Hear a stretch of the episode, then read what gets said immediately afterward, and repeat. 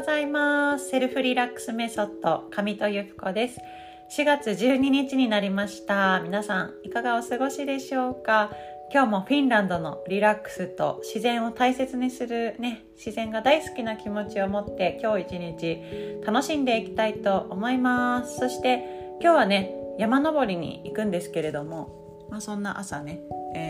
通常通り夫を送り出しちょっと私も勉強しながら今の時間まで過ごしていました。はい。ちょっとね新しい目標としてあの友達100人に今年会うっていうのもそうなんですけども、え、秋にある結婚式にですねあのせっかくだから黒留めで出たいなと思っていて黒留め分かりますかね？お着物の黒留めね。えー、私黒留め袖大好きなんですよ。でもあれって結婚しないと着れないものじゃないですか。でね黒留め袖はもうあのお着物を持ってるんですけれどもねちょっと着たことがないっていうので。でもせっかくだったら自分で着たいなと思ってちょっと今日朝からですね黒留め袖の着方を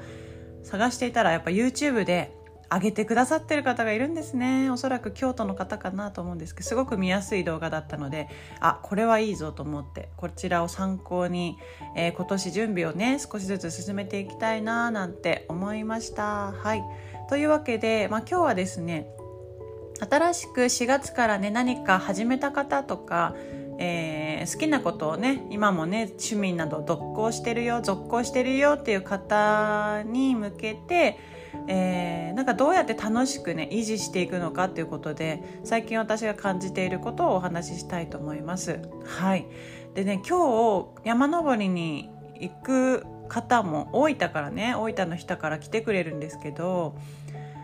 まあ、あの自分が好きな活動を続けていくっていうのは誰が何と言わなくても自分でねまあ一人でやることもできるわけなんですけれどもえー、一人でとか私はこれが好きなんだよっていうことを何にも言わないのとあとは SNS とかね会話の中でもいいので私ってこういうこと好きなんだよねとか、ね、こんなことやって楽しかったって言っとくのでは全然違うなと思っていてで私自身はですねもうその SNS を発信することに関してはずっとやっているのでもうあんまり抵抗がないんですけれども、ね、最近あの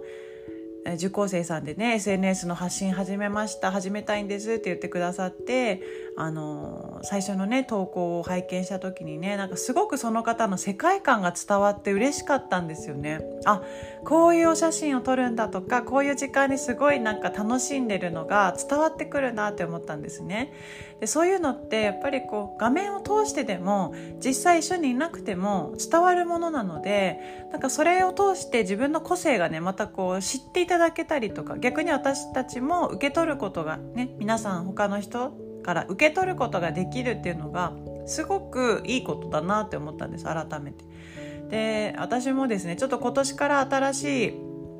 お役というかちょっとねあのいただく活動があってでそちらのコミュニティといいますか、えー、の中ではこう新初めてなんですねその役目を。ただくのが。でその時の、まあ、アドバイスを前回あのお兄さんそのね、えー、活動の中でされてきた先輩にお話を伺った時にやっぱりね活動を始める前に信頼関係を築くことが大事だよって言われたんですよ。ねえー、ゆふこさんと信頼関係を築くことが大切だよねってであの今までずっと一緒にいた人とか今までずっと活動してきた人っていうのだったらえ自分がどんなことが好きでどんな人間でで相手がどんな人でっていうの分かるんだけれどもあの今年からとかね今までそんなにこう接したことがない方にお会いする時っていうのはとかまさにこう一緒に活動していく時っていうのはやっぱりこう相手のことを聞いていくのもそうだし自分のこともね私ってこんな人間なんですっていうのも、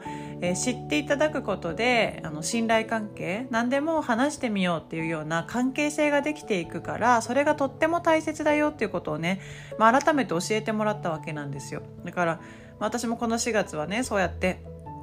あのお一人お一人と会う時間を大切にしているんですけれども、えー、皆さんはいかがでしょうか、ね、職場の中でとか新しくね部署が変わったりとか、えー、家族の中でもねちょっとした変化があったりあると思うんですけどもやっぱりこう信頼関係の上に人間関係がね成り立っていると思った時にもう何気ない会話から私ってこうなんだよねってこう自己開示していく。なんかこれってむしろ自分のなんかこういいところとか強みをバンバン言うっていうよりはあのまあね家族とか身近な人に対してもなんかちょっとした弱みをね失敗談とかをお話しすることでなんかこう心を開いてもらえることもあるのかななんて思うんですよね。うん、だから私も結構なんか初対面であなたってすごいできそうよねとか言われることが本当に多いんですけども私は困ってるんですね。その本当にできないので私って本当にできない人なのにそうやって思われるのであこれはしんどいとかも全然そんなことないですとかもうめちゃくちゃ抜けてるんですとかあの間抜けエピソードを話したりするんですけどもはいもう最近でもねその何でしょうまあいろいろねあのぼーっとしてたら時間が過ぎちゃったこととかえー、まあいろいろと失敗談ありすぎて今ちょっと浮かんでこないんですけど、まあ、昨日はねポーチの中でこう大惨事が起きましたみたいなことをインスタライブでねお話ししたんですけど、まあ、そういうことだらけなんですよね日々日々。もうそういうことがいっぱい起きている中でえー、皆さんのおかげでなんとか生活ねさせてもらってるみたいな私なんですけれどもやっぱり自分のことをね知ってもらうあそんな面があるのってあそうそうこの前も人にお願い事を自分でしときながらそのお願いしたいものをね、書いてもらおうとしてたものを自宅に忘れるっていうことをしちゃってですね。ああ、すいませんって謝ったら、え、なんか安心しましたとか言われて、あの、安心してもらい、あ、すいません、よかったですって言いながらもう本当に最後謝ってね、また次の機会に、その急ぐものじゃなかったので、次の機会にお願いしますとか言って、あの、別れたんですけども、そういうことがまあまあ私の日常なんですよね。でもそういうこと話すと、なんか、安心したとか言ってもらえたり、あの、するので、まあこれはこれでいいことなのかなと。で、私自身結構自分がですね、鎧兜をかぶって、なんかこう、弱い自分をなんか守っていくみたいな なんかじじ生き方をしてたしなんか人とコミュニケーションする上でなんかそういうふうにこの人大丈夫かなみたいなあの鎧兜をねかぶっている時もあったんですけど今日朝思ったのはなんかもう本当に自然体でいいんだってことですよね。で来年そういうあ今年新しいお役をいただいてまた来年ちょっとこういうことを頼みたいんですとか言われ 言われた時にすいません。そう。自分にできるかなとか大丈夫かなって思うこともあるんですけれどもでももう一個一個だとあまり自分にね荷物を背負わせずみんなと協力して一個一個やっていけばいいんだって思って。で気持ちだけはねこれをやっていくこういう気持ちでやっていくっていうまあ、覚悟というか自分の中にこう据えていくっていうんですかね。お腹の下に据えていくみたいな。そこだけはしっかりと忘れずにやってあとはね、まあ、自分は柔らかく生きていこうやっていこうっていうふうに思えたなんか今朝だったんですけどもはい何かこう取り留めのない話ですけど皆さんの何か役に立てれば嬉しいなというふうに思います。今日は阿蘇でどんな時間が待っているか楽しみでございます。また明日お話ししたいなと思います。はい山頂で食べるねお弁当おにぎりとかとコーヒーを入れてくださるそうなのですっごい楽しみにしています。そのコーヒーを楽しみに今日一日頑張ります。それでは皆さん素敵な一日をお過ごしください。またね